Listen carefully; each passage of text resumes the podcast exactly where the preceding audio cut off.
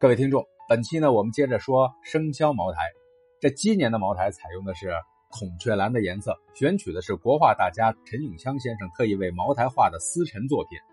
丝陈是雄鸡的别称，《三字经》中说“犬守夜，鸡司晨”。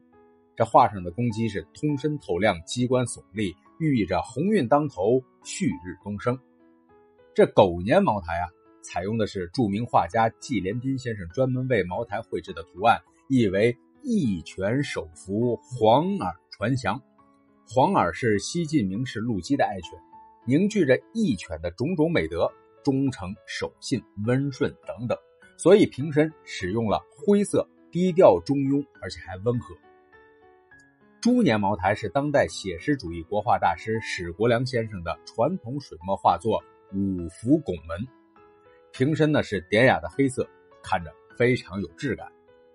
这鼠年生肖茅台用的是天青蓝的瓶子作为主题的颜色，图案呢是方楚雄先生绘制的“富贵相色空无味”图，还有两个款儿，一个呢是笑他两眼黑如漆，看尽世人梦未醒；第二个款呢是富贵相色空无味，不若农家蔬菜香。目前呢。鼠年仍然在生产当中，藏家呢还在逐步的入手。上面呢我们说的是生肖茅台的艺术价值，那么对这样几款酒，我们为什么说还有收藏价值呢？这茅台酒啊属于食品饮料范畴，食品呢是需要有生产日期的，也就是说当年出厂只能标注当时的生产日期，之后不能再生产。所以，对于藏品来讲，只要锁定了时间和总量的控制，这一点非常的重要。另外呢，由于第一轮的生肖茅台呢自成套系，设计的理念和构图都是非常的统一，所以收集齐之后呢，有很强的观赏性，收藏价值非常的高。当然，也有听众说这款酒的酒质其实就是普茅的酒质，这个没错。但是呢，我不认为呢它会影响收藏，因为对于生肖茅台而言。本身就不是为了喝，更多的是为了收藏、馈赠、纪念。这个酒啊，在未来喝的场景应该很少，最重要的场景应该是在有特殊意义的时候，比如说结婚生子、子女成才之后，当年储存的生日属相拿出来，这个时候才彰显价值。